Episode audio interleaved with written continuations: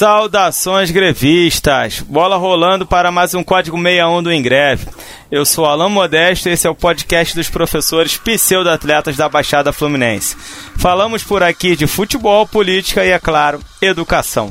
Chegamos à nossa partida de número 27. Espalhem a palavra. Galera, é o seguinte, semana passada nós fizemos um serviço, um exercício de futurologia tentando adivinhar o resultado da rodada, uma vez que a gente gravou antes, antes que a rodada acontecesse.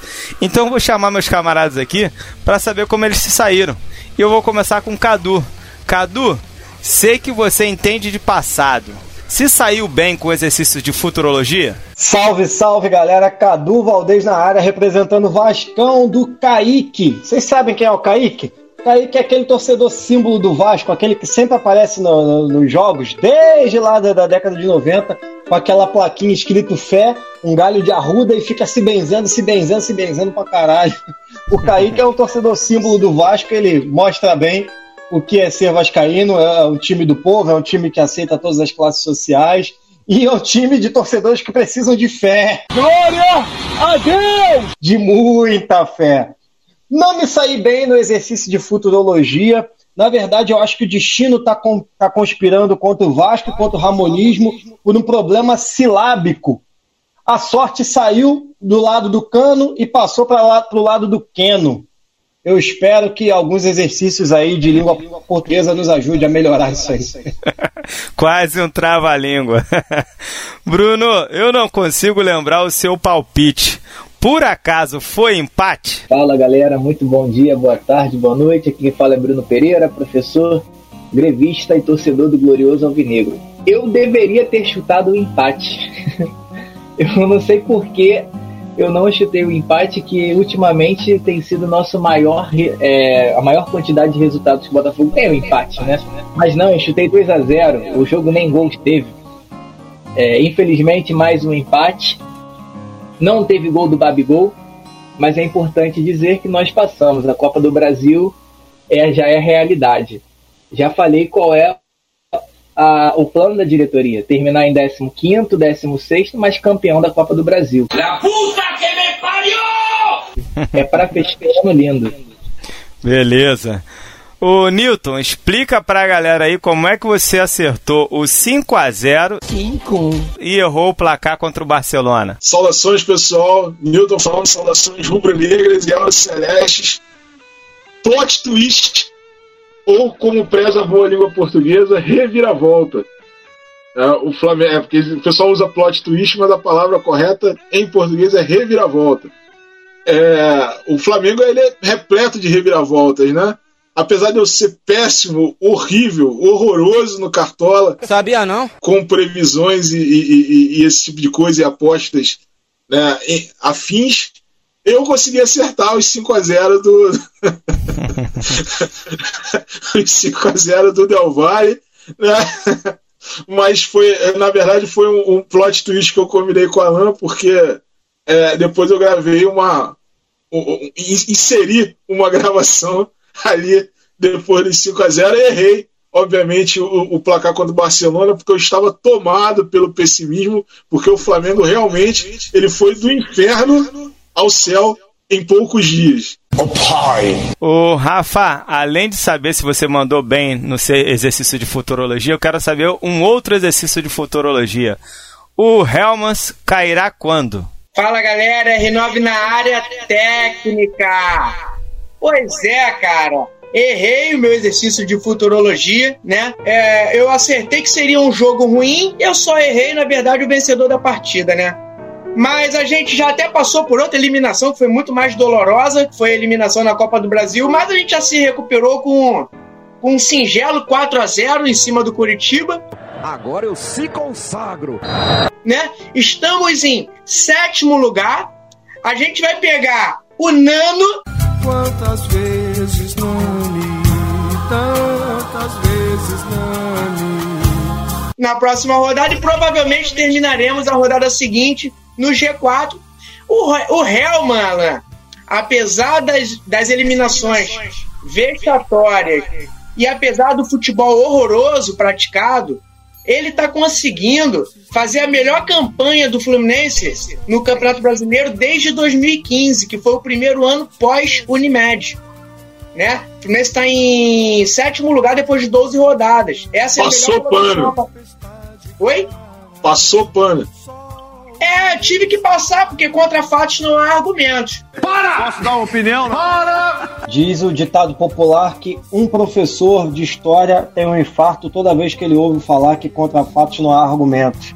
Não fui eu, deve ter sido algum vizinho aí do lado, depois eu vou procurar saber. É o que eu falei, o futebol dele é horroroso de se ver, mas resultado ele tem. Diferente do Diniz ano passado, que todo mundo tinha esperança que um dia poderia melhorar. Só que, pô, o cara foi alcançar a- a- os 17 pontos na 19 rodada. E a gente hoje tem 17 na 12. Então, assim, eu preferia estar com, com 17 pontos na 12 rodada jogando futebol que o Diniz nos oferecia, mas não foi possível e eu acho que o Helman não cai mais. Eu, go- eu gosto muito do, do Odair Helma, tem excelentes recordações e ele tem uma relação muito boa com o meu time. Isso vai passar. Bom, seguinte, galera, por problemas técnicos, nós não gravamos o programa na segunda-feira. Estamos gravando numa quinta-feira, 1 de outubro. São Paulo, dia 1 de outubro. Aqui estou mais um dia. após aquela rodada de meio de semana. E aí tem aí o, o Cartola pra gente anunciar. Nossa Liga do Cartola, a Liga do Código 61, tá na liderança ainda, e continua na liderança o Karl Marx Socialismo do nosso Bruno Pereira aqui, amigo da mesa. Expresso Lote 15 do Gabriel Felipe, tá ali brigando entre as, tá na cabeça do, do campeonato já há um tempão. Buta Zoião fica ali gravitando entre vice, terceiro, quarta colocação. E o Regis, Aí. nada, não mudou muito a nossa, nossa pa- parte de cima da tabela. Mudou sim, mudou sim. Estamos diminuindo a distância, a desigualdade em relação ao Karl Marx. Olha só como a terra plana dá voltas, né? Estamos diminuindo a desigualdade. Eu até não tô pontuando tão bem assim, porque eu tô tendo que inventar umas maluquices, que eu tô reparando que o time do, do, do Bruno tá muito igual ao meu. Então eu vou botando ali os que eu já tô acostumado a colocar, mas aí volta e meia eu tenho que botar umas coisas malucas, tipo apostar no Botafogo, apostar no Fluminense. Aí tem dado água, né? É, tá arriscando demais. É, e vou lá, como sempre, falar da nossa da rabeira da tabela. O vigésimo colocado é o Caio, tá? Pelo que é o time do Caio. Depois dele, afiliado do Cadu, depois dele vem o Vinícius Perdigão, nosso lateral direito, com seu caldeirão. Vigésimo primeiro, vigésimo segundo, esse é novo, hein? Jeitoso FC, sem nome aqui, não tem... Gostei do nome do coisa, Ah, não. do time. Tem que se identificar, tem que se identificar. Depois eu Gostei. vou procurar aqui quem é o dono do jeitoso. E na última colocação, o nosso amigo lá do, do Rush, o Alex Gadnil, com seu time Gadnil. Reparem que eu já saí da zona maldita, né? Já, eu já consegui uma evolução no Cartola. Os jogadores que eu escalo já jogam. Saiu da zona da confusão. Deve ter caído o técnico, é a filha do Bruno que tá escalando agora, a filha do, do, do Newton que tá escalando agora. Sim. Grevista da rodada.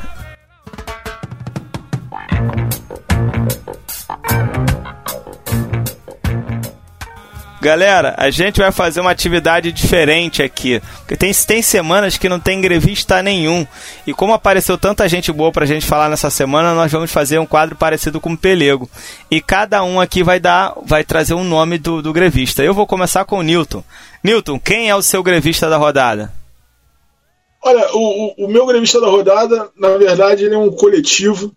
É, menções. Eu tenho três menções, né, na verdade. A primeira menção vai para Sepultura. É, são grevistas do rock, grevistas da música. É, o Sepultura, um- uma banda, uma das bandas mais famosas é, é, no estilo de rock pesado, e não só né, no estilo rock pesado, mas bandas brasileiras mais famosas é, é, é, no exterior, no mundo, e dentro de um meio que eventualmente possui posicionamentos para lá de discutíveis, né? Nós inclusive já falamos aqui a questão do Raimundo, criticamos aqui uma coisa ou outra nesse sentido. É, esses caras eles têm se destacado por posturas é, é, é, progressistas, posturas mais contundentes, sobretudo dentro do próprio meio musical. Sepultura, naquela semana onde o, o, o, o ilustre lá da, da pasta do meio ambiente fez um monte de, de bobagem, coisa que ele tá lá para fazer isso, né? Na semana em que ele passou a boiada, o Ricardo Salles, né, o, o Sepultura lançou uma música, lançou um símbolo, promoveu, na verdade, um símbolo do, do, do, do disco dele chamado Guardians of Earth, é Guardiões da Terra, que é uma música que fala sobre meio ambiente, sobre a questão indígena, sobre a causa indígena. O clipe é muito legal, o clipe é muito bonito, né? aparecem várias mensagens interessantes no clipe, né? e eles lançaram isso no, no canal deles no YouTube.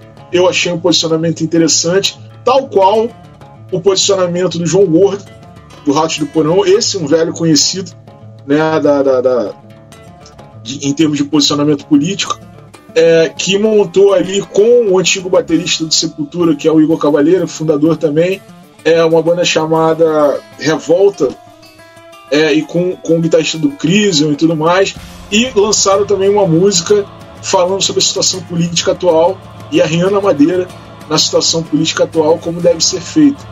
É, assim como já num, cenário mais pop, mas ainda dentro do rock and roll, o Detonautas, que também é outro velho conhecido né, por posicionamento político do, do Tigo Santa Cruz, lançou uma música aí é, sobre a, a, a, a primeira dama, né, a 03. Ei, Michele, conta aqui pra nós. A grana que entrou na sua conta é do Queiroz. Ei, hey, capitão, como isso aconteceu? Levante a mão pro alto e agradeça muito a Deus. Porque as esposas também tem 01, 02, 03. Ela é 03 né? é, lançou, lançou uma música questionando aí a questão do, do, do dinheiro recebido. Né? Uma música chamada Me Cheque. É, é, só lembrando que no, no caso do Sepultura tem um, um, um, uma particularidade. Eles são uma das poucas bandas dentro do rock pesado que tem na sua frontline, no, seu, no seu vocalista, um vocalista negro. Né? E quando eles trocaram de vocalista e, e colocaram né, o vocalista negro, eles sofreram muito com isso apanharam muito, apanharam bastante, né? inclusive com discursos racistas e tudo mais. E, e mantém o, o, o, o, vocalista até hoje. É, isso porque é o candidato da família do conservadorismo, né? Sim, sim. Sim, é, família tem casado é, três vezes. Liberal na política, conservador nos costumes, em nome de Jesus. O Pai, eterno e inefável. É, Cadu, quem é o seu grevista da rodada? O meu grevista da rodada é o Clube Náutico Capibaribe. O Náutico, lá de Pernambuco, o Náutico lá de Recife, eles acabaram de lançar uma campanha contra o racismo muito bacana, envolvendo é, ex-jogadores negros, é, com um slogan muito forte, o Náutico também é preto. É, até aí, tudo bem, né? Porque tem muita gente fazendo, tem muitos times fazendo campanhas é, contra o racismo, mas que você vê ali que tem mais um apelo comercial do que uma campanha é, mais profunda. Mas o legal é que o presidente está prometendo com essa campanha é, aulas de antirracismo para os alunos, para os jogadores desde a base. E aí a gente muda de figura, a gente muda a, a, a, gente muda o patamar. Porque nós estamos em outro patamar. Da, dessa conversa, né? Quando você começa a formar jogadores é, é, numa visão, numa vertente antirracista, isso daí muda bastante. É, e foi legal também porque mudou um pouquinho um preconceito que eu tinha com o Náutico, porque eu fui em 2004, eu fui é, a Recife, é, no encontro de estudante de história é, pela faculdade, e quando cheguei lá, eu conheci uns três caras que torciam pro Náutico, e os caras se vangloriavam que ficavam sacaneando o Santa Cruz, é, zoando os caras, é, fazendo um gesto com a mão para mostrar que tem dentes, né? Ou seja, o, o, o, Santa Cruz seria o time mulambo, né? Lá de, lá de Recife. E isso me causou uma certa ojeriza torcida e tal, mas eu vi que é um preconceito. Ah, pode até ter esse lado, né? A gente sabe que, que a mesma torcida do Vasco, por exemplo, que é uma torcida tradicionalmente antirracista, é uma, uma torcida que chama a torcida do Flamengo de mulamba. A gente sabe que acontece as duas vertentes, né, os dois lados, mas gostei muito da atitude do Náutico. Recife, Recife, que tem dois grandes clubes, o Náutico e o Santa Cruz. Falando do Santa Cruz, falando do Santa Cruz, mandar um abraço pro nosso amigo que já participou aqui, o Gil Luiz Mendes, e o seu maravilhoso Baião de Dois. R9, chegou a sua vez. Quem é o seu grevista da rodada? Não, minha, minha grevista da rodada é a Carol Solberg, jogadora de vôlei de praia, que disputou um torneio pela seleção brasileira e foi medalha de bronze. E aí, durante a entrevista para a Rede Globo, acho que na verdade foi o Jornal Globo, ela tinha terminado a entrevista e foi meio que saindo, aí ela voltou, calma aí, calma aí, que faltou um negocinho. Fora Bolsonaro! E aí isso causou um barulho danado, porque vários apoiadores do Bolsonaro estão criticando, mandando mensagens de ameaça, de repúdio a ela. A própria Confederação Brasileira de, de Vôlei ela falou que tomará é, medidas cabíveis. Não sei que tipo de medida pode ser cabível numa situação onde uma cidadã ela externa né, o seu sentimento, a sua ideia de política, e a comissão de atletas, cara, do vôlei de praia, é, também falou que também repudiou a atitude da atleta e disse que vai tomar medidas para que não haja coisas parecidas futuramente. E aí a própria Carol falou que é, é, ela indagou, ela falou: ah, em 2018, o jogador de vôlei Wallace, junto com outro jogador que eu não lembro quem é agora, eles fizeram um símbolo, cada um fez um número com a mão, insinuando o número 17 durante a campanha, né? É, eleitoral, ainda não tinha presidente. E aí ela retrucou, ela falou: é, naquela época que fizeram o número 17 com as mãos, não, não, não vi repúdio de lado nenhum. Não vi ninguém falar que não podia. E agora que eu estou externando o meu sentimento, eu, como cidadã, eu, como atleta, no momento que eu tenho voz, eu falo algo e aí só porque não vai de acordo com o governo, eu sou repudiada. E aí é aquela pergunta que não tem resposta, né? É, é o mesmo estilo, as pessoas que repudiaram a atitude dela são estão na mesma vibe, na mesmo, no mesmo time do Caio Ribeiro, que acham que não se deve misturar esporte e política. O vôlei, o vôlei tradicionalmente é um esporte elitista, né? Vamos combinar isso aí, né? Sim, sim. Bruno, tá contigo a bola. Quem é teu grevista? Então, nosso último grevista de hoje é o Felipe Santa Cruz, o presidente da OAB, complementando a fala do Rafa, é, que é o caso da Carol, o STJD, ela foi denunciada né, no, no STJD pelo grito de fora Bolsonaro, é, e o presidente da OAB, ele garantiu a defesa dela, ele falou que vai defender a Carol no STJD, é, a gente já viu o Felipe Santa Cruz é, algumas vezes brigando é, com o Bolsonaro discutindo, né? E é lamentável a, o STJD ter denunciado a Carol, como o Rafa já falou, né? Os atletas, os atletas do vôlei de quadra já fizeram campanha para o Bolsonaro. Não sei se foi inocência do Caio Ribeiro ou, ou se ele é realmente escroto do jeito que eu penso em achar que, que, que política e, e o esporte não deve se misturar, né? O esporte não tem como ser neutro. Todo mundo tem um posicionamento, tá? Então, o Felipe Santa Cruz, eu espero que o Alan não faça piada, né? Da família do, do Tico Santa Cruz. Estou esperando essa piada do Alan. É o também o entrevista da rodada pela atitude em defender a Carol no STJD. Essa família Santa Cruz está bem representada. Enfim, galera, é, não tem prêmio para o grevista. É prêmio para todos eles. Diferente do pneu que a gente escolhe o pior de todos, hoje o prêmio vai para todos esses grevistas. Parabéns pela atitude. O debate de hoje, juro que não interferi muito, não influenciei nessa pauta. Mas nós vamos falar um pouquinho sobre Espanha, vamos falar sobre Catalunha, Franco e tentar falar um pouco de futebol nessa história espanhola aí. E para começar com, com um cunho histórico, vou chamar o Cadu para abrir os nossos trabalhos. Então, galera, é uma missão complicada, uma missão árdua, muita coisa para falar, mas acho que vale a pena a gente dar uma breve contextualizada quando a gente fala de futebol espanhol, quando a gente fala de Espanha. Então eu, eu vim fazer aqui uma retomada, vim fazer aqui uma, é, um apanhado histórico em três momentos. Vou fazer três recortes aqui.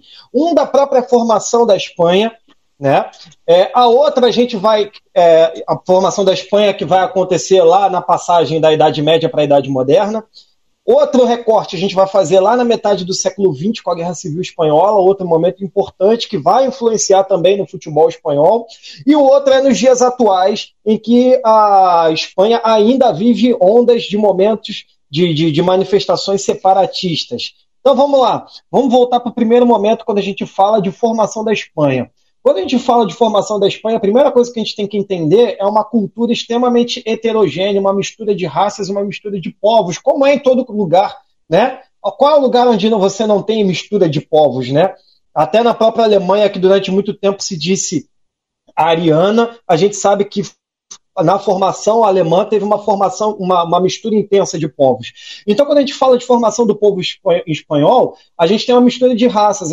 A gente está falando dos, dos bascos que chegaram um pouquinho depois, a gente está falando dos celtas, a gente está falando dos fenícios, que hoje são os turcos, olha só, hein? A gente está falando dos germanos, que por sua vez é um nome genérico para vários povos que a gente estuda lá quando a gente está falando de Império Romano, né? Os visigodos, ostrogodos, aquela galera toda, né? A gente está falando de gregos, a gente está falando de romanos, então olha só que caldo cultural a gente está falando. Corta para o século VIII. Quando a gente está falando de século VIII, 711 mais ou menos, os mouros, que são de origem árabe, dominam aquela região.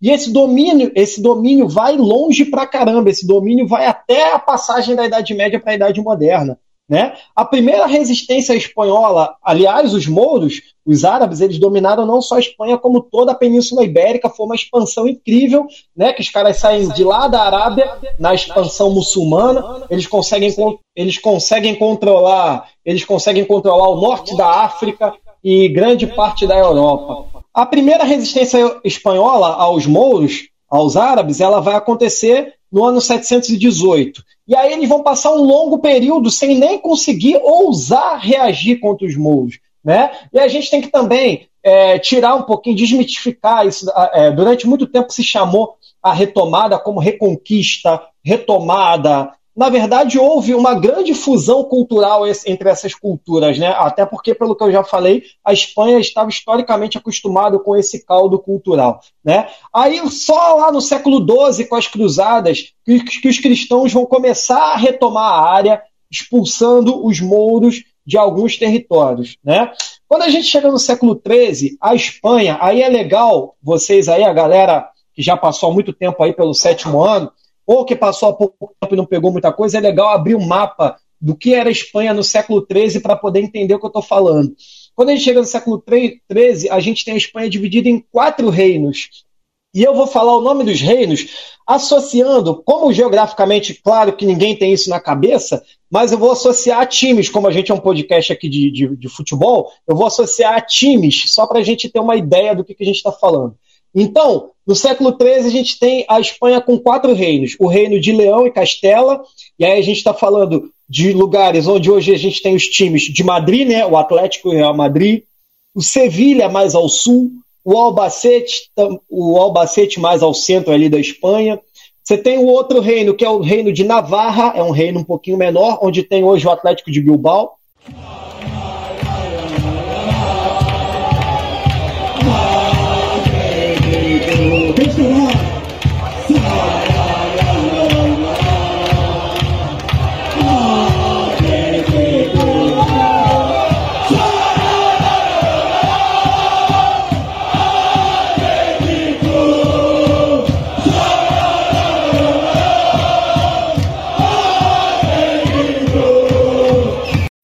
Você tem o reino de Aragão, que era um outro reino muito grande, onde você tem a região da Catalunha, aí sim a gente está falando de Barcelona. Barcelona fica na região da Catalunha, que é uma região separatista, que busca a separação até hoje. Você tem times como Lérida, você tem time como Gerona, mas o principal é o, o Barcelona. E você tem o Reino de Granada. Nova Granada de. Que ainda estava sob domínio dos mouros. Então, no século XIII, todos esses três reinos, Leão e Castela, Navarra e Aragão, já estavam, já tinham conseguido se libertar, já tinham conseguido expulsar os mouros. Mas a região de Granada, que fica bem ao sul da Espanha, Aí eu estou falando de times como Málaga, Almeria. Essa região, ela ainda ficou controlada pelos mouros até o século XV, quando acontece um casamento que vai unificar a Espanha de vez. Que é o casamento entre Isabel de Castela, lembra que eu falei que Castela era um dos grandes reinos da Espanha, e entre o Fernando de Aragão, que era o segundo maior reino da Espanha.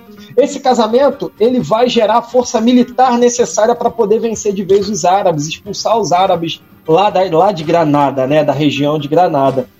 E aí, a gente, se a gente lembrar do conceito de Estado Nacional Moderno, o que é um Estado Nacional Moderno? É uma região que tem é, um território delimitado, impostos unificados, moeda unificada, uma língua oficial e uma, uma administração centralizada com os poderes na mão do rei. A Espanha nunca atingiu esse conceito quadradinho de Estado Nacional moderno. Por que, que ela nunca conseguiu? Porque, como eu falei, era um caldo cultural muito grande e tem regiões como a da Catalunha que sempre foram regiões de comércio desenvolvido e essa região de, e é onde a galera vivia de uma forma muito independente. Vivia sob uma mesma administração monarca. Né? Mas era muito independente quanto às suas leis, quanto a quem vai comercializar. Tem até uma, uma citação, uma frase muito importante do Perry Anderson, que é um historiador famosíssimo, né, que ele diz que no século XVII o rei da Espanha mandava mais em Nápoles e Milão, que hoje estão na Itália, ou nos Países Baixos, Holanda, né, do que na Catalunha. Ou seja, olha só a importância da burguesia catalã, olha só a importância da nobreza lá da, da Catalunha, era uma região diferente. Né? Então, com isso, vocês já estão entendendo. A Catalunha é uma região bastante diferente, né? Há bastante tempo. E não só a Catalunha, né? Mas se você pegar a Galícia, lá no norte também da Espanha, né? É, é uma região também que tem, tem uma característica muito peculiar de certa independência. Né? Os Países Bascos, até pouco tempo, tinham grupos separatistas atuantes. Né? É, então você vê que nunca a, a, Espanha conseguiu esse amarrado, essa centralização política. Ela nunca conseguiu isso de fato, né? Vamos cortar o tempo aí, vamos pular para metade do século XX, quando a gente chega em 1936 e dá de cara com uma guerra civil. A Guerra Civil Espanhola, que é considerada por muitos historiadores como um ensaio para a Segunda Guerra. Por que um ensaio para a Segunda Guerra? novas armas e novas táticas foram testadas durante a Guerra Civil Espanhola. Foi uma guerra onde houve radicalização ideológica, onde você tinha, de um lado, anarquistas e socialistas brigando contra grupos de extrema direita, inclusive de, de origem fascista, né? Então você tem e você tem também países externos influenciando, como por exemplo a Alemanha, ela vai influenciar muito enviando armas para o lado de extrema direita, os nacionalistas, né? O, a Rússia, a União, a, a Rússia, ela vai mandar também para, vai mandar para o lado dos socialistas e dos anarquistas, vai mandar armamento, vai mandar dinheiro, enfim, vai ser um ensaio para a Segunda Guerra, tanto pela destruição quanto por esses componentes que eu acabei de, de, de citar. E aí, o que, que a gente, sobre a Guerra Civil Espanhola, o que, que a gente pode assim traçar como linhas gerais? A Espanha ela vinha arrasada desde o século XIX com perdas econômicas por causa dessas perdas de colônia. No início do século XX, ela também perde colônias importantes, como Cuba, por exemplo. Né? E ela vai passar por governos ditatoriais, principalmente entre 1923 e 1930. Em 1931, o jogo vira, né? E os socialistas conseguem, desculpa, os republicanos eles conseguem proclamar uma república dentro dessa dessa Espanha em crise econômica, dentro dessa Espanha em crise identitária, né? E essa república ela vem até com alguns avanços, como o voto feminino, retoma a autonomia, repõe a autonomia para a Galícia, para o País Basco, para a Catalunha. Ou seja, era um momento até de, de, um, de era um momento progressista ali, né? Em 1936, o Manuel Azanha, que era socialista, ele consegue vencer as eleições presidenciais e aí dá merda, né? E aí dá merda o Francisco Franco, que era um comandante militar muito famoso porque ele tinha participado de campanhas contra o Marrocos, ele vai começar a liderar o lado é, o lado nacionalista, o lado de extrema direita que contava com grupos fascistas, né? É, o Francisco Franco ele vai assumir esse lado nacionalista e encurtando muito a história, os, esse lado nacionalista acaba ganhando, vencendo a Guerra Civil Espanhola e iniciando uma ditadura, que era a ditadura fran, fran, franquista, desculpa, Né? Sempre que aí, vamos lembrar das aulas lá de nono ano e terceiro ano, sempre que a gente está dando aula sobre isso, a gente cita, quando a gente está dando aula de totalitarismo, quando a, aí a gente fala do fascismo e fala do líder, Mussolini, nazismo, Hitler. Quando a gente chega na Espanha, a gente fala do franquismo. Quando a gente fala de Portugal, a gente fala de Salazar. Mas na Espanha era o Francisco Franco, né? E aí vai, vai acontecer um momento bastante peculiar, porque o franquismo, como vários governos de extrema-direita, vários governos ditatorial, inclusive isso aconteceu no Brasil, esses governos, o governo franquista, ele vai se apropriar do futebol e ele vai usar é, o Real Madrid como é, é, um clube de propaganda do governo, né? Um clube de propaganda. Ele chegou, inclusive, o governo espanhol chegou, inclusive, a interferir em contratações de jogadores, né? Como, por exemplo, no caso do Di Stefano, famosíssimo, né? Jogador argentino que, que, que se transferiu para o Real Madrid. Isso daí é só. Então, a gente já é mais um ponto nessa rivalidade histórica entre Barcelona é, e Espanha.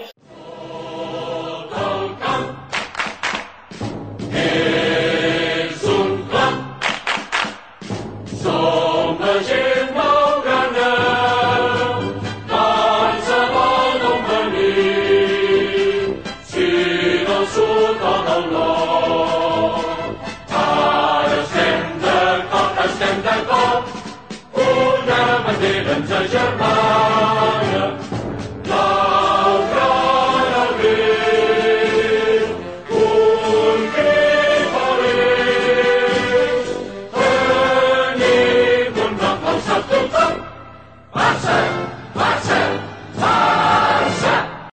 Controvérsias. Né? Alguns historiadores dizem que o Barcelona, na verdade, ao invés de bater de frente com o franquismo, que ele teria mais ou menos se adequado do jeito que dá. Afinal de contas, nós estávamos vivendo uma ditadura, né? Como é que você vai bater de frente assim? O Evaristo de Macedo, que jogou nos dois times, ele conta que o Barcelona, na verdade, ele tinha que se adequar, então há controvérsias, né? Mas isso daí é um assunto longo demais para a gente esmiuçar aqui. Pulando para o século XXI, até pouquíssimo tempo, você, tem, é, você até ano passado, por exemplo, ano passado a gente viveu uma onda de manifestações separatistas da Catalunha, né? Quem está mais atento aí aos noticiários vai lembrar, né? Inclusive, um clássico que deveria acontecer em 29 de outubro do ano passado, ele foi remarcado por conta das manifestações separatistas da Catalunha, né? Então, resumindo bem essa ópera, toda vez que Barcelona e Real Madrid entram em campo, você não está falando só de rivalidade esportiva. É claro que o esporte ele canaliza, porque você usa símbolos, você usa bandeiras, você usa cânticos de torcida. É claro que isso acaba é, é, é, sendo reapropriado, isso acaba sendo ressignificado. Né? Mas quando você fala em, em, em clássico na Espanha, em seleção, em montar uma seleção espanhola, por exemplo, você nunca está falando só de futebol, você está falando de política e de tempos longínquos. Eu queria completar né, no, na sua história, é, voltar lá no, no, período quando você falou de Franco e mencionar uma coisa que está na história do, do jogo Real Madrid e Barcelona, né? O, o, Franco, como você falou, que valorizava o Madrid, usava o Madrid como uma bandeira da Espanha para o resto do mundo. Ele era contra o Barcelona, o time do Barcelona, porque o time do Barcelona representava o oposto do que ele pensava. Inclusive, ele tentou, no período em que ele estava no poder, ele trocou os nomes do Barcelona e do Atlético de Bilbao, porque ele não aceitava nomes estrangeiros, tinham que ser nomes em espanhol. E aí ele mudou os dois. A gente tem diferenças muito grandes no, no, no falar do idioma, aí se você pudesse dar uma palhinha, né, sobre o, o espanhol que é falado é, na região ali de Madrid, é, o espanhol, o, o idioma falado catalão, tem até a região da Galícia que tem peculiaridades, né? Acho que é interessante. Antes disso, só terminar essa historinha do, do Real Madrid e Barcelona. Então, os dois grandes times da época do Franco eram Bilbao, e o Barcelona. E representavam duas áreas, duas regiões que eram contra Madrid, que eram contra o governo franquista, né? E aí, entrando na questão do idioma, Barcelona, da região da Catalunha, que falava o catalão, não fala o espanhol, como Madrid falava espanhol. E na região do País Basco se fala a euskera, que é o idioma local. Duas regiões separatistas, semifinal da Copa do Generalíssimo, hoje conhecida como a Copa do Rei. A Copa é em homenagem a Francisco Franco. Semifinal Barcelona e Madrid. Primeiro jogo no campo do Barcelona, não é o Camp atual, é o primeiro o, campo anterior. 3 a 0 Barcelona. Segundo jogo no campo do Madrid, que também não é o Bernabéu de hoje, que a molecada assiste aí o assistiu o Cristiano Ronaldo mandando ver. Segundo jogo, na casa do Madrid, o, o Barcelona recebe visitas de soldados do Franco no vestiário. E aí os caras não falaram nada, mas aquela visita que deixou o pessoal meio intimidado. E final desse jogo. Primeiro tempo terminou 8 a 0 Madrid. E o jogo acabou 11 a 1. Esse foi o resultado. Na final, para desespero do Franco, eles pegaram Bilbao e não foram campeões porque o Bilbao conseguiu se sagrar campeão. Então, assim, a política ali, a ditadura envolvida e tentando intimidar o Barcelona. Muito maneiro, muito maneiro. Inclusive, é, até mesmo a bandeira do Barcelona já foi mudada, né? Por, por influência do, do Franco, né? É, diminuiu o número de listras amarelas para poder para poder descaracterizar a bandeira, enfim. É, são as apropriações que os governos é, que os governos autoritários ou ditatoriais sempre fazem do futebol, né? A gente tem exemplos aí recentes, né, contemporâneos disso, né? É, o presidente da República volta e meia ele, já, ele aparece com camisa de tudo quanto é time que está em evidência justamente para isso. Né? Exatamente. E pulando agora para o século XXI, galera, não sei para a galera que acompanha futebol, vocês sabem qual foi o resultado da última Copa do Rei, a da última temporada? Então, se você não sabe, é porque ela ainda não ocorreu.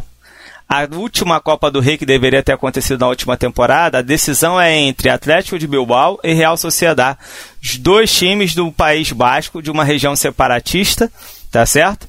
E que é, se negaram a jogar com público fechado, com, com estádio fechado. Eles só vão jogar um, um jogo histórico, dois times da, do, do, País Basco, de uma região extremamente independentista, né?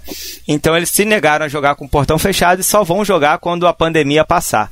Então tá programado para a final da Copa do Rei dessa atual temporada ser numa semana e na semana anterior ser a final da Copa do Rei da temporada passada. Esses caras são grevistas, hein?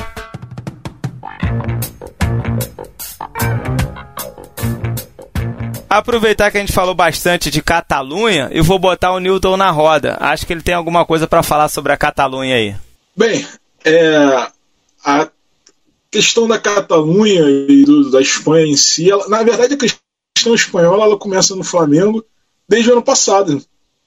É, o Flamengo teve no, figurando no, no, no, seu quadro campeão já do time já histórico do, do Jorge Jesus 2019, o, o Pablo Mari, o zagueiro espanhol, um zagueiro pouco conhecido né, no, no, no, mundo do futebol, que na época estava atuando pelo La Coruña, mas era jogador do, do Manchester City, né, estava emprestado ao, ao La Coruña, e veio aqui e, e assim resolveu o problema, é, é, é, é, pegou a titularidade e, e, deixou saudade, né? O torcedor rubro-negro ainda sente saudade, ainda carece ali do, do, do em termos de, de, competência, digamos assim, da, da, da, ausência, da presença. Ele carece da presença do Pablo, Pablo Maria.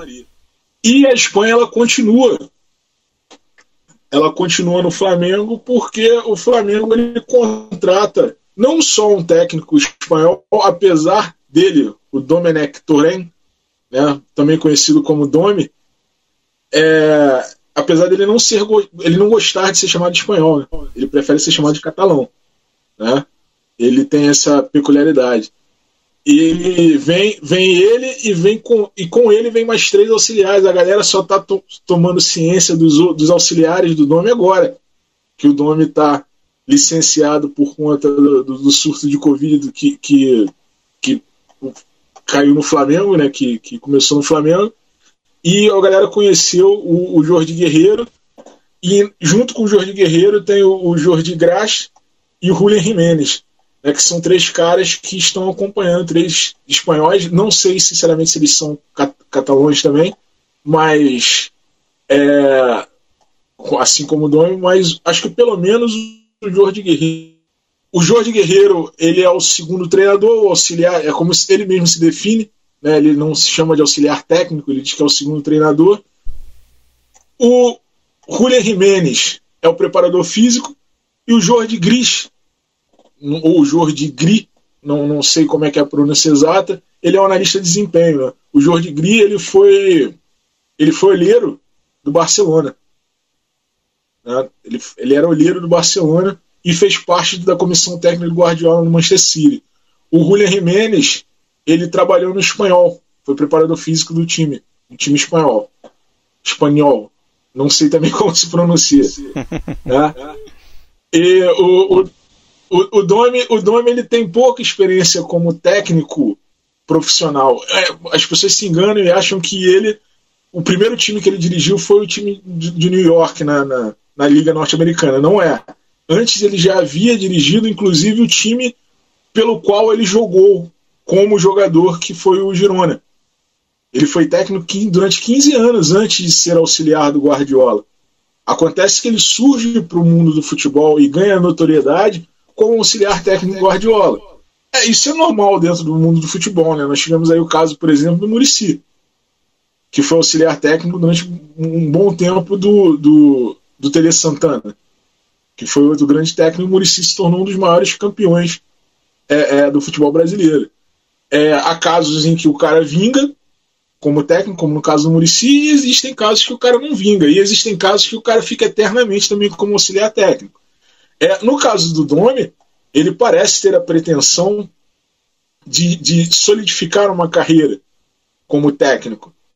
É, é, o Domi, no, no, livro Guardiola Confidencial, que é um livro do Marti Peranor, é um livro best-seller, muito bom livro, inclusive, é, ele é citado em várias passagens como membro fundamental da estratégia do Guardiola, principalmente na época do Barcelona. Quando o Guardiola ele tenta, isso é uma passagem do livro, tá? Não estou citando ipsis literis, mas ela consta do livro. É quando quando o Guardiola toma a famosa decisão de lançar o Messi como centroavante ou falso 9, como as pessoas chamam, né? Falso 9, ele fala assim: ah, eu tive uma ideia meio louca. E ele liga de madrugada pro Messi: Olha, vai acontecer isso, isso, isso, eu vou te colocar assim acessado. É como centroavante. Numa... Antes de ligar pro Messi de madrugada, ele liga pro Domi para perguntar o que, que o Domi achava né, da, da, da decisão. E, e, eu acho interessante como muitas vezes, é, principalmente por conta do contexto em que nós vivemos e por conta de, de determinados vícios e cacoetes do futebol brasileiro, é, se trata o, o, cara como se ele fosse qualquer um, né? É, muito, por, muito, de, por muito tempo, e, e, acredito que ainda existam torcedores do Flamengo que tratem é, o, o, Domenech como se fosse qualquer um futebol, como se o Marcos Braz estivesse na Espanha e trouxesse um, um João Ninguém para dirigir o Flamengo. E você vê que são não só ele, quanto como os caras que vieram com eles, têm toda uma, uma base é, é, no futebol. Acontece que é, ele carece de um tempo que o futebol brasileiro não dá a ele. Ele mesmo já, já falou disso em entrevista, inclusive a última entrevista dele, a última coletiva dele, é, após a vitória contra o Barcelona de Guayaquil, é, foi uma entrevista muito boa.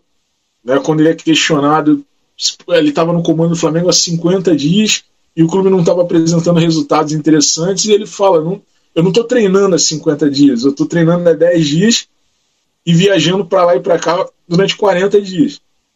Né? Então ele espera o próprio Guerreiro, né, o que, que, está no comando atualmente do, do, do time, ele falou ontem, né, após a, a, a goleada do, contra o, o Independente Del Valle, que também ele bateu nessa tecla do tempo, precisa de tempo, tempo, tempo. Então é, é esse tempo, o contexto que nós estamos passando talvez não esteja oferecendo para que eles possam realizar um trabalho é, é, é, que vá de encontro àquela fantasia que surgiu na cabeça, principalmente do torcedor rubro-negro, de que o cara, o cara que entrasse faria uma continuidade uma espécie de cópia do trabalho do Jorge Jesus. O time do Jorge Jesus acabou. Ele acabou, ele ficou para a história e o Flamengo que nós vemos já é um Flamengo que foi reiniciado. Está sendo reiniciado. Já foi, já, já está em processo. Muitas coisas já mudaram desde que o nome chegou e assumiu até agora. Né? E, e, algumas coisas, essa é a beleza do futebol, né?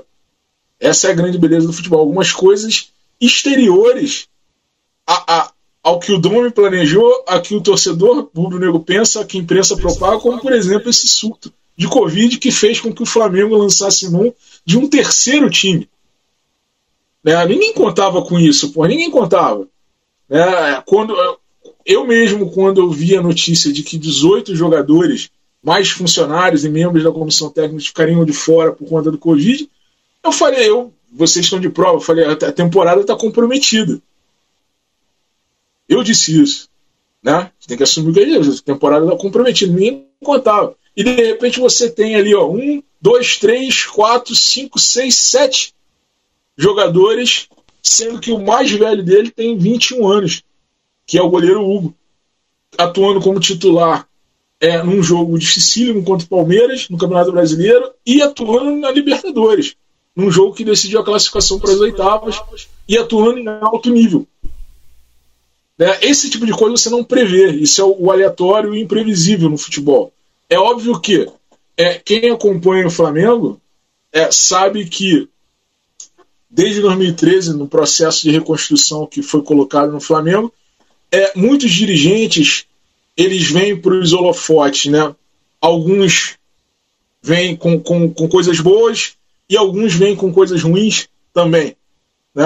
Nem só de flores vive a reconstrução do Flamengo. Nós sabemos muito bem disso. Então os nomes vão, é, é, vão aparecendo. Né? É, é não vou citar aqui A ou B, mas são vários dirigentes que vão sendo, virando conhecidos, virando habituais conhecidos do torcedor, coisa que não é muito comum. Normalmente o torcedor só conhece ali o presidente, o vice de futebol e olha lá. Né? No Flamengo, o, o torcedor ele passa a conhecer o vice de finanças, né? o, o, o vice de relações externas, outros cargos assim, o cara da comunicação, do marketing.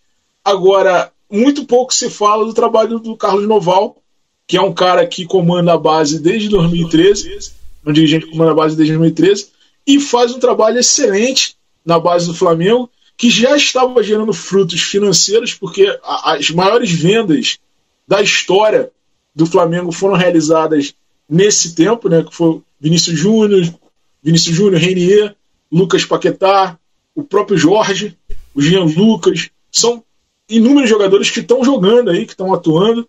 Né? No outro dia eu estava vendo ali o Renier substituir o Haaland né, no Borussia. Entrou no lugar do Haaland. E, e, e além das vendas, agora você vê um retorno técnico. Né? E muitas vezes o próprio clube não leva. Nós discutimos, foi o Cadu que levantou essa bola uma vez, eu lembro aqui, sobre a questão do papel da base. Né? O Flamengo pagou, pagou uma grana no, no, no Michael, do Goiás, e ele tinha dois jogadores da base para posição. Um deles está no Fortaleza e é titular do Fortaleza com o Rogério Senna, que é o Yuri César. Entendeu? E pagou uma baba aí, um dinheiro firme no Michael. Não estou discutindo aqui a qualidade do Michael, mas será que havia necessidade? Né? Será que havia necessidade? Essa é a questão. Então, é, é, vamos ver, né? Nós chegamos a, a, até em discussões aqui de pauta do programa, chegamos a questionar se haveria possibilidade de contextualizar o Dome nesse programa, porque ele balançou tanto né? Balançou, balançou, balançou, balançou e não vai dar tempo de falar dele. Vamos falar do programa, mas não vai dar tempo de falar com o Donovan e acabou não caindo. É, muito em parte, eu digo aqui de, de, de, coração aberto que por conta do aleatório, do imprevisível do futebol. Só isso que segurou o Dom Amelie. Né? Completamente imprevisível. Ninguém imaginaria que a coisa fosse se desenrolar. É, o Flamengo ele sai fortalecido desse episódio, desse surto de Covid, e inclusive isso chegou nos caras que já estavam lá. vocês podem perceber que o Bruno Henrique já está jogando melhor. Eu duvido como o Diego Alves não vai voltar jogando melhor, sabendo que tem um menino aí de 21 anos na cola dele que, é, que caiu nas graças da torcida. O cara sai da zona de conforto porque ele passa a ter uma sombra. E não é qualquer sombra, é uma sombra que tem muita coisa para provar ainda, tem muita coisa para conquistar na carreira ainda. A ambição faz parte também de um time vitorioso. Você falou a respeito do Domi não gostar de ser espanhol. É, na Catalunha tem muito disso, do, dos caras que a, é, abraçam a bandeira separatista e eles consideram a Catalunha um outro país e não aceitam a ideia de ser chamados de, de espanhol. O Piquet, por exemplo, não canta, é, não participa do hino, né? Ele se, se, se posiciona politicamente contra o hino espanhol. Rafa, nosso querido R9, qual a relação do Fluminense com o futebol espanhol, com a história espanhola, hein? Então, depois dessas duas super aulas, eu vou, vou dar um pitaco aqui sobre dois torneios famosos, torneios amistosos famosos que, que tem na Espanha. O primeiro deles é o chamado Teresa Herrera, com sede na cidade de La Corunha. E antes de falar um pouco do torneio, eu vou falar o porquê do nome. Na verdade, quem leva esse nome, né? Teresa Herrera foi uma mulher que nasceu no ano de 1712 e ela passou a sua vida inteira se dedicando às causas sociais, né? se dedicando aos mais necessitados. Então ela ganhou grande fama e aí deu o nome ao torneio que começou, se não me engano, na década de 50, de 1950. É, o Fluminense teve algumas participações nesse torneio e em 1977 a máquina tricolor, liderada pelo Rivelino, chegou do torneio de Paris com o título, diga-se de passagem, para disputar o torneio Teresa Herrera. E aí era um, nesse ano foi disputado, são sempre disputados por quatro clubes, e os quatro clubes eram Fluminense e Feyenoord, numa das semifinais, e na outra era o gigante Real Madrid contra Dukla Praga, da Tchecoslováquia. E aí o Fluminense ganhou do Feyenoord, o Dukla ganhou do Real Madrid e fizeram a final. Aí o Fluminense ganhou de 4 a 1 esse jogo, foi um chocolate. Mas aí você pode se perguntar, pô, mas esse time do Praga, da Tchecoslováquia, devia ser muito fraco. Não era. Esse time era a base da seleção tcheca na época, com seis jogadores, se não me engano. E, tinha, e essa seleção tinha acabado de ser campeão da. da que, na, que hoje em dia leva o nome de Eurocopa, né? O, como se fosse a Eurocopa da época. E na Copa do Mundo seguinte também fez ótima campanha. Então era um time muito forte. Só que o Fluminense de Rivelino era uma verdadeira máquina tricolor e passou por cima, 4 a 1 Foi destaque nos jornais lá da Espanha, tirou onda. E o outro torneio, que o Fluminense participou algumas vezes e não foi campeão, mas a, a gente tem até um pouco mais para falar, é o Ramon de Carrança, sediado na cidade de Cádiz. E por que esse tem um pouco mais de coisa para falar? Porque esse rapaz, esse cara, Ramon, de Carrança, ele era um almirante das Forças Armadas espanhola e ele, na época, nesse golpe de 1936 que o Cadu citou, ele, ele fez parte da tropa franquista.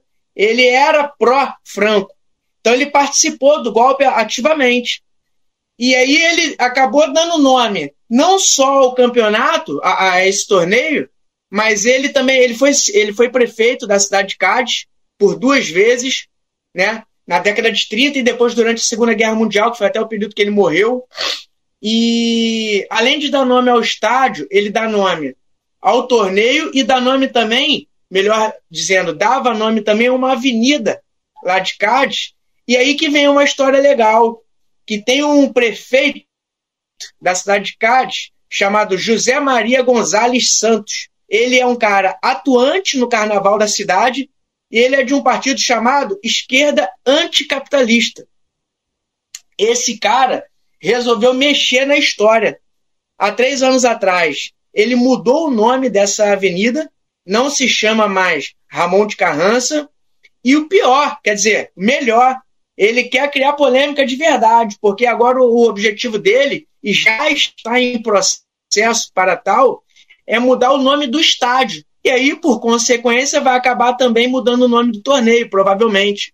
Né? Ele ainda não sabe, não tem sugestões para o novo nome, mas a ideia dele não é homenagear ninguém, nenhum ser humano, né? nenhuma pessoa. Vai ter um nome aleatório. E aí, o que mais é esquisito, cara, é que numa, numa pesquisa, a, a, o Cadu sempre cita isso, a Europa também está passando por uma onda muito forte de extrema-direita. Cerca de 70% dos torcedores são contra a mudança. Alguns, inclusive, sugerem que ao invés de chamar Ramon de Carrança, passe a chamar só Carrança. Mas o prefeito não está de acordo, tem um vereador também lá que está de frente no projeto, também não é de acordo, porque ele acha que se continuar com esse nome de Carrança, vai continuar homenageando alguém que torturou muita gente, que, que, que fez um mal para a sociedade à época. Então o objetivo é, é, é, tirar mesmo o nome, trocar o nome radicalmente. Então achei essa história bacana, né? Porque vai mexer, vai mexer bastante na, na estrutura da cidade. E legal que é um. Eu gostei bastante foi do nome do partido, que é a esquerda anticapitalista. Então é isso.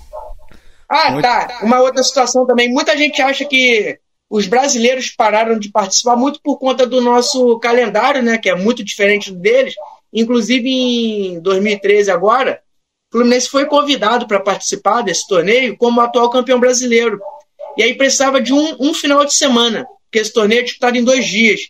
E aí a CBF não liberou, falou que não tinha data, e aí o Fluminense deixou de participar, infelizmente, porque geralmente esse torneio acontece no mês de agosto.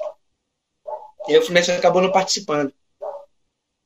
É, o Fluminense, você falou em 2013 agora, parece até que foi recente que o Fluminense ganhou, mas era ainda na época da Unimed, né? De lá para cá ganhou mais alguma coisa?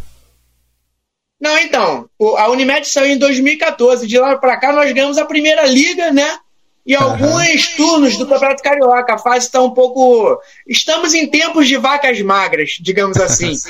Beleza. E por falar em vacas magras, vou chamar o Bruno para participar aqui da nossa, do nosso bate-papo e saber um pouquinho sobre a história do Botafogo e a Espanha. É engraçado a gente pensar que o clube empresa é algo atual, né? Já tinha o clube empresa, a gente não sabia. Mas o que o Rafa estava falando do, do torneio Ramon de Carranza e da, da, do nome do estádio, é, o nome do vereador é Martim Alan, seu sotaque é melhor que o meu com certeza. Martim Vila, não se fala Martim Vila, né? É, que é o vereador que está empenhado né, é, na mudança do nome juntamente com o prefeito. O que eu acho interessante que eu estava vendo é, sobre essa mudança é que a galera na Espanha vai nas redes sociais do prefeito e escreve comunista, sabe? Como se comunista fosse um xingamento. Parece muito com o Brasil, né? Vai para Cuba, é, parece muito que a gente passa nas redes sociais aqui. É, e uma parte interessante desse, do, do vereador, é, ele deu uma, deu uma declaração para o jornal esportivo falando o seguinte: sou cadista e vou ao estádio desde pequeno. O Carrança faz parte da nossa identidade, mas quando você descobre o que está por trás deste nome, sente repulsa. Fruto da nossa ignorância sobre o que aconteceu no passado. Estamos legitimando o autor de uma barbárie foi a fala dele dando uma entrevista para o jornal esportivo. Então, tomara que eles consigam modificar o nome da, do, do estádio, o nome do torneio.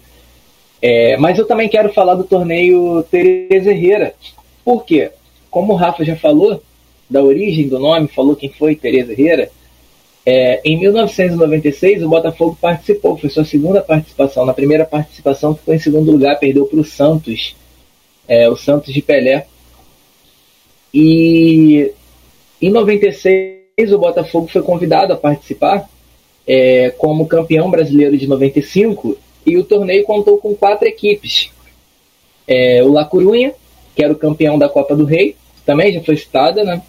O Ajax, que era o campeão da Copa Intercontinental, Intercontinental e a Juventus da Itália, que era campeã da, da Liga dos Campeões de 96.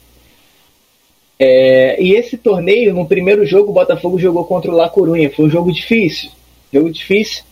Depois é um jogo mais recente, a gente que é mais recente, né? 96 é mais recente que eu digo, é porque já tem no YouTube, né? É um jogo mais difícil de você encontrar como é o jogo da década de 40. também é, dá para encontrar, mas é mais complicado, a imagem não é tão boa. É, a gente foi cresceu vendo esses torneios, né? A Florida Cup é muito recente, a galera mais nova que nos escuta é, acompanha a Florida Cup e entre outros torneios de verão, é, é não, ouvi, não, não, não cresceram vendo é, esses torneios. Eu lembro, tenho muitas recordações desses torneios, assistia, né? Era sempre período de férias escolares, mais ou menos de julho, agosto, e eu sempre estava em casa no período da tarde, então era futebol o dia inteiro, era Série D eu estava assistindo, não tava nem aí. Então, ó, o primeiro jogo, o Botafogo joga contra o La Coruña. Já era um prenúncio, né, Bruno? O quê? Assistia, não, a série, a série D. A série B tu assistia? série D, D. Na Rede Vida. é, Botafogo e La Corunha foi o primeiro jogo. O Botafogo ganhou de 2 a 1 E a outra semifinal, né, era um jogo de era um campeonato, um torneio de semifinal e final, foi Juventus e Ajax. E o jogo foi 6 a 0 para a Juve. Mas é interessante a gente ver que os times, do, tanto do Ajax quanto da Juve, é, tinham jogadores consagrados. É, o Van der Sar era o goleiro do, do Ajax na época, os irmãos Frank e Ronald de Boer também eram jogadores daquele time. E na Juventus tinha Zidane, Del Pinheiro, Dilívio, Amoruso, vários outros jogadores que eram consagrados. E no Botafogo também tinha o Túlio Maravilha, né? Terceiro ano consecutivo como artilheiro do Campeonato Brasileiro. Então, vai querer comparar Zidane com Túlio Maravilha? Não tem comparação. Jamais. Então, jamais, pô. Na final foi um jogo de 4 a 4 Triunfo é, contra a Juventus, um jogo que foi 4 a 4 E um fato interessante era o seguinte: o Botafogo só tinha levado um jogo de camisa para aquele jogo. E o uniforme da Juventus é parecido, é preto com branco. Então o La Corunha emprestou o uniforme para o Botafogo jogar a final ele emprestou a camisa e aquele jogo foi 4 a 4 três gols do Túlio. É, eu até anotei aqui quem fez os gols daquele jogo. Foram três gols do Túlio e um do França. O jogo, o, os gols da Juve foi um do Vieri e três gols do Amoruso. E foi para pênalti, Botafogo ganhou de 3 a 0 nos pênaltis. É, então, fica o questionamento: se o Fluminense é campeão mundial de 1952, o Botafogo é campeão de 1996, campeão mundial de 1996, tendo ganhado um torneio com os campeões da Europa. Fica provocando a galera pensar. Quando nós lançaremos um programa sobre 1952 aqui? Né? Pena que não dá pra galera ver aquele meu olhinho do WhatsApp olhando para cima assim. Esse ai, ai. Maravilha. La Corunha, que foi mencionado várias vezes em algumas falas. É, então, só para citar, o Cadu tinha falado, pedido para falar sobre as línguas. É, La Corunha é da região da Galícia, né? Que é quase fronteira com Portugal, e lá se fala o galego. É uma mistura de português com, com espanhol, eles chamam de portunhol. É, na Catalunha, que é a região do Barcelona, do espanhol, se fala o, o catalão, no País Basco, eu já havia mencionado antes, se fala euskera, e o espanhol se fala em todo o território espanhol, inclusive nessas regiões é, mais separadas. Existem ainda outros pequenos idiomas na, por toda a Espanha, mas eles não são considerados oficiais. Sabia não? Beleza, galera. Vamos agora para o pelego da rodada.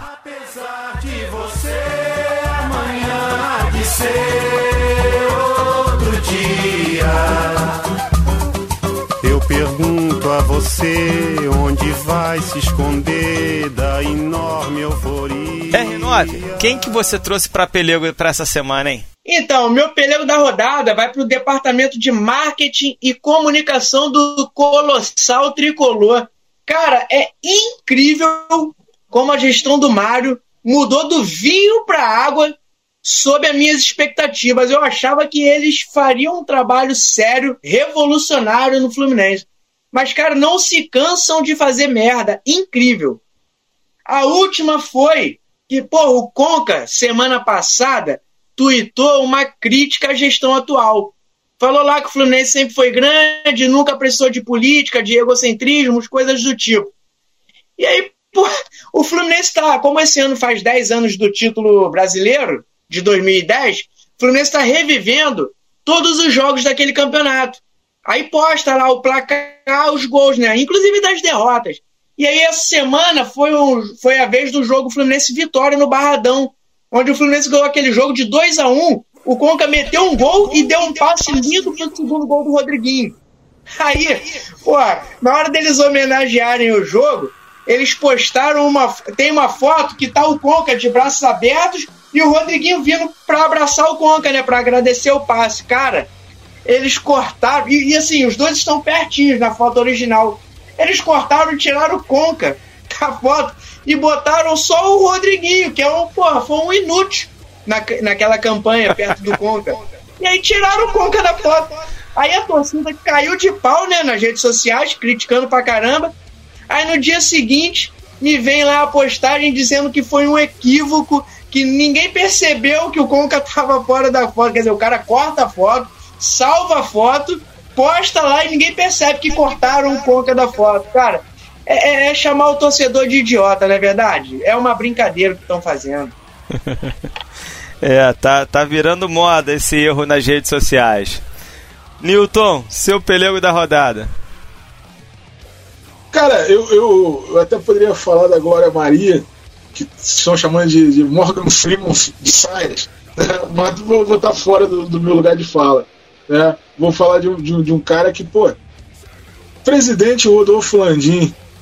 Porra, presidente Rodolfo Landim, que espécie de entrevista de declaração é essa que o senhor me dá, né? Dizendo que prende. Porra, presidente, dizendo que prende a respiração na hora de tirar foto, com um monte de gente doente, com um monte de gente morrendo. Porra, presidente! O silêncio é de ouro, presidente. O silêncio é de ouro. Tá de como sacanagem, é né? Como é que o cara vai. Ainda, ó, se ele falou sério, é uma merda. Se ele falou brincando, é pior ainda. Porque não se brinca com esse tipo de coisa. Então, assim, a gente já está acostumado a, a, ouvir cobras e lagartos né, do, do executivo, de, dos políticos e tudo mais. E aí o cara me vai, vai relaxar, fala assim: vou relaxar, vou assistir a um programa sobre futebol, o Flamengo agora tá bem, né? Vou sentar aqui e vou relaxar. Aí vai o presidente do Flamengo falar um negócio desse. Por favor, né, presidente? Fica quietinho, fica tranquilo. Fica, sabe, fica tranquilo. Não vai não, não, não, não aparece não. Bruno, traz o seu pelego pra roda, por favor. Bom, o meu pelego. Eu acho que tô, eu tô vendo que o, que o pelego vai ser bem clubista, hein? É o Jairzinho. Para quem não conhece, acho que todos conhecem, né? Furacão da Copa de 70, na, na transmissão do jogo é, da Copa do Brasil, o segundo jogo, Vasco e Botafogo, não sei se vocês viram, a bandeirinha era a, a Neuza Inês Bach, era a bandeirinha do jogo, e em determinado momento ele se chateou por um impedimento, bem marcado, inclusive, e ele teve uma atitude bem machista, né? É, a gente vê essa atitude machista principalmente quando é, no que se refere à mulher no esporte. E ele fala o seguinte: é, vai lavar uma roupa. Pô, pelo, pelo amor de Deus, essa Federação Carioca de Futebol, pelo amor de Deus, bota para lavar uma roupa. É, então foi lamentável, ele já se retratou, ele pediu desculpas e tal mas é uma atitude que, ainda mais na rádio do Botafogo, né? É a rádio que o clube administra, é uma fala lamentável. Ele já se retratou, já pediu desculpas, mas merece o prêmio de pelego da rodada. É, ainda. Até quando vamos conviver com isso? Já um, um, programa passado a gente falou do, do Montenegro, que teve uma fala parecida com a Ana Paula, né? Repetindo isso aqui. Cadu, tá contigo a bola. Qual o seu pelego? É, foi o pelego da rodada mais fácil para eu escolher. É... Fiquei puto quando eu vi meu nome na lista por último, queria ser o primeiro, mas o Alan não vai precisar desempatar porque eu ia colocar a direção do Flamengo, né? Porque antes do Landim, o vice-presidente também deu uma declaração. Tudo bem, vamos considerar que ele estava numa entrevista, jornalista sabe perguntar muito bem, sabe ir nas tensões muito bem. Você buscar uma resposta em cima da hora é difícil. Eu sou um cara assim, numa discussão, eu sempre respondo pro cara, seu bobo, feio, comissão na panela de mingau. Meia hora depois eu penso uma porrada de resposta foda. né? Então você tá ao vivo para todo o Brasil, a gente sabe que não é fácil. Mas o vice-presidente jurídico do Flamengo deu uma declaração de deixar escorado, envergonhado qualquer flamenguista não negacionista, né? Obviamente. Ele foi questionado sobre a volta das torcidas, o que ele achava sobre a volta das torcidas. Só que antes ele estava falando que a anulação do, do Palmeiras, do jogo do Flamengo e Palmeiras, era uma questão de saúde. E é uma questão de saúde, eu concordo com ele. Esse jogo que aconteceu foi, porra, é a banalização mesmo da morte, né? É a banalização mesmo do. do... Perdemos, né? É, é, é, é o sinal de que perdemos pra, para os negacionistas. E aí ele tava mandando bem pra caralho. Não, porra, é uma questão de saúde, que não sei lá o que. Aí o Barreto, no, no Redação Sport TV. Ah, mas e o que, que, você, acha é, é, sobre a volta das torcidas? o cara ficou sem graça, não tinha o que falar. Aí ele disse: não, a gente volta quando as autoridades deixarem, é uma questão jurídica. Ah, tudo bem, mas está marcado para outubro. Outubro a gente sabe que a pandemia não acabou, não tem vacina. Você voltaria. Ah, uma questão jurídica, já ficou mal pra cacete. No dia seguinte, o Landim ainda manda uma dessa daí. Ficou. Então eu que já coloquei o Campelo, presidente do Vasco, como pelego da rodada três vezes, uma delas foi, inclusive, pelo mesmo motivo. Ele ter ido para Brasília se encontrar com o Bolsonaro para pedir a volta do futebol em um momento de pico, né? De, de morte da Covid-19 eu coloquei o, o Campelo agora por uma questão de coerência. É, vai o Landim, não vou colocar diretoria, porque aí vai ter que ter desempate. Ah, vou colocar diretoria. Aí o Alan desempata. Não, não, não, não vou colocar, não. Vou colocar o Landim, que senão o, o pelego do Alan vai votar no Botafogo, vai votar no Fluminense e vai, vai tirar o Flamengo. Então vai pro Landim. O, eu, eu... o, o, o Landim, o, acho que o pelego, no caso, é o Landim, porque ele é o presidente, né? Beleza, eu não vou, eu não vou precisar desempatar e posso ainda complementar, botar na conta do Landim, porque é ele que responde pelo Flamengo, a demissão do fotógrafo que pegou os jogadores no, no avião sem máscara. É, então bota aí, seja Teve diretor. Isso, né? Teve isso. Então completa aí na direção do Flamengo, assinado pelo Landim. E o, e o prêmio, troféu Bolsonaro da semana, vai para o Landim e a direção do Flamengo. Apito final. Bruno, até mais, aquele abraço, até semana que vem, meu camarada. Então é isso, galera, vamos ficar por aqui. Estamos encerrando mais uma partida. Um grande abraço a todos, se cuidem.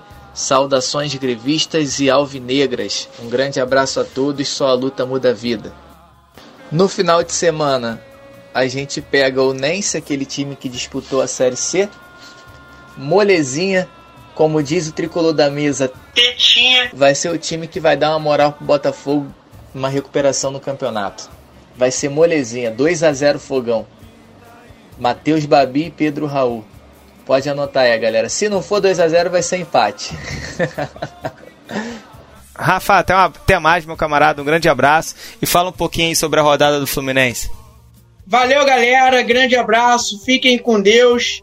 E até a próxima com relação à rodada. O Fluminense tem a, toda a chance do mundo de terminar no G4. A gente vai pegar o virtual lanterna do campeonato e no nosso salão de festas. Fluminense e Botafogo, domingo, 11 da manhã, gol do Dom, Dom Fredon. Vamos com tudo. Grande abraço, galera. Saudações tricolores. Cadu, aquele abraço, meu camarada. Como é que se sai o Vascão nesse final de semana? Um abraço, galera. Obrigado a você que chegou até aqui. Muito obrigado mesmo. Mande mensagem para nós, espalhe a palavra. Mande mensagem no Facebook do Ingreve Futebol Clube. A gente gosta muito quando vocês participam. É, queria mandar um abraço hoje para a galera da Almirantes de Mendes, a mais nova torcida organizada do Vascão. Lá em Mendes é a cidade onde eu morei por muito tempo, a cidade que é do meu coração a galera montou um grupo gigantesco, todo mundo uniformizado, com camisa muito maneiro. Né? A gente está doido para que a pandemia acabe para a gente poder desbancar a Flanáticos de Mendes, que é um bloco de carnaval de gosto duvidoso, como o próprio nome já diz. Né? Nós no carnaval, quando houver carnaval, nós vamos desbancar a Flanáticos de Mendes. Podem esperar. Abraço, Almirante de Mendes. E domingo é final antecipada final antecipada. Ah, o problema silábico, eu prevejo que o problema silábico vai ter o seu fim. O Keno vai voltar a entrar pelo cano e o cano não vai me decepcionar no Cartola. Vamos, Vascão! Muito bom. Carnaval no próximo ano vai ser em meio às festas juninas. Newton, grande abraço e fala do Mengão aí, cara. É, o Flamengo vai ter uma, um, um, bom confronto no domingo contra o CAP, contra o Atlético Paranaense, já um ensaio para o enfrentamento da Copa do Brasil que foi sorteada hoje. Né? Então já dá para saber mais ou menos como a coisa vai.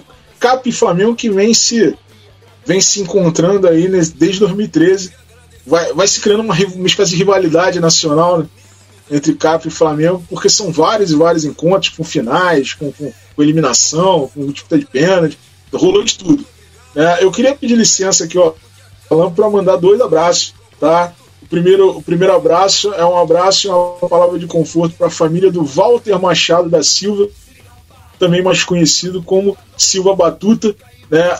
Um ex-jogador brasileiro que atuou pelo Flamengo, campeão carioca em 1965, atuou pelo Santos, campeão paulista, atuou pelo Vasco, campeão, paulista, campeão carioca em 1970, atuou pelo Racing na Argentina, o único brasileiro a ser artilheiro do campeonato argentino, Silva Batuta, que faleceu né, essa semana em decorrência do Covid. Tinha 80 anos. Silva Batuta era advogado. Era advogado formado e estava sempre ali na Gávea, jogou em vários clubes, mas tinha o Flamengo como clube do coração. Então, um abraço conforto para a família. E, e, um outro abraço eu queria mandar para o torcedor rubro-negro que está que tá escutando o programa. Eu sei que tem rubro-negro escutando o programa né, é, é, nós, em um pouco espaço de tempo, é, nós fomos testados de algumas maneiras, né, de, de várias maneiras, num curto espaço de tempo. E eu queria deixar, deixar eles com, com uma pequena palavra de um cara que não era rubro-negro, né, era tricolor, mas se conhecia como ninguém, conhecia como poucos o Flamengo, que é o Nelson Rodrigues. Né, que ele diz aqui, numa crônica dele, chamado Manto Sagrado, que tornou-se no ícone né, consagrou a expressão para designar a camisa. Ele diz aqui no final: há de chegar talvez o dia em que o Flamengo não precisará de jogadores, nem de técnicos, nem de nada. Bastará a camisa aberta no arco.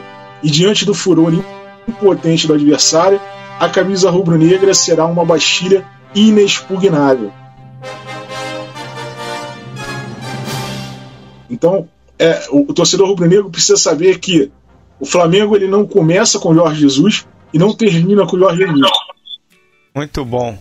É, vou deixar aqui minha dica cultural, galera. Aproveitar que a gente falou de Espanha, Catalunha e a gente fala sempre de educação. Eu vou sugerir que vocês vejam Merli. Tem na Netflix, é uma, uma produção catalã fala de um professor que trabalha com a galerinha do ensino médio durante os três anos ali do ensino médio. É emocionante para quem gosta de, de, aula, de quem gosta, quem é professor vai, vai se identificar com a, com a série. E só tem aqui para agradecer, agradecer a quem chegou até aqui, dizer que o Ingreve é grande, só a luta muda a vida e pedir para vocês espalhem a palavra. você tudo fica tão que até te levo na garupa da bicicleta. O preto e branco tem cor, a vida tem mais humor. E pouco a pouco o vazio se completa. O errado se acerta, o quebrado conserta. E assim tudo muda mesmo sem mudar. A paz se multiplicou, que bom que você chegou pra somar. Ouvi dizer que existe paraíso na terra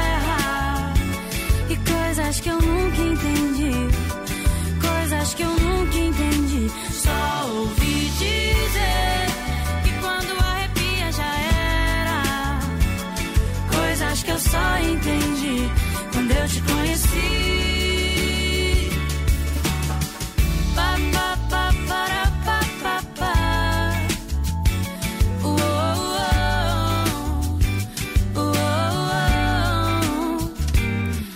você tudo fica tão leve que até te levo na garupa da bicicleta.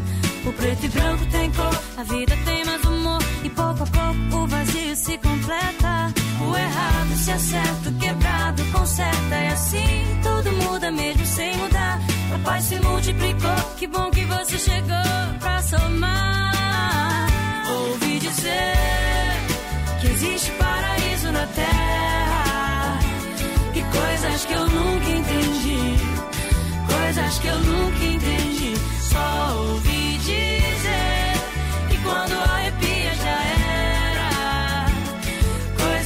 só entendi quando eu te conheci. Ouvi dizer.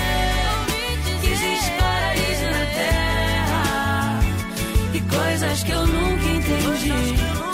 Coisas que eu nunca entendi. Só ouvi dizer que quando a arrepia já era. Coisas que eu só entendi quando eu te conheci.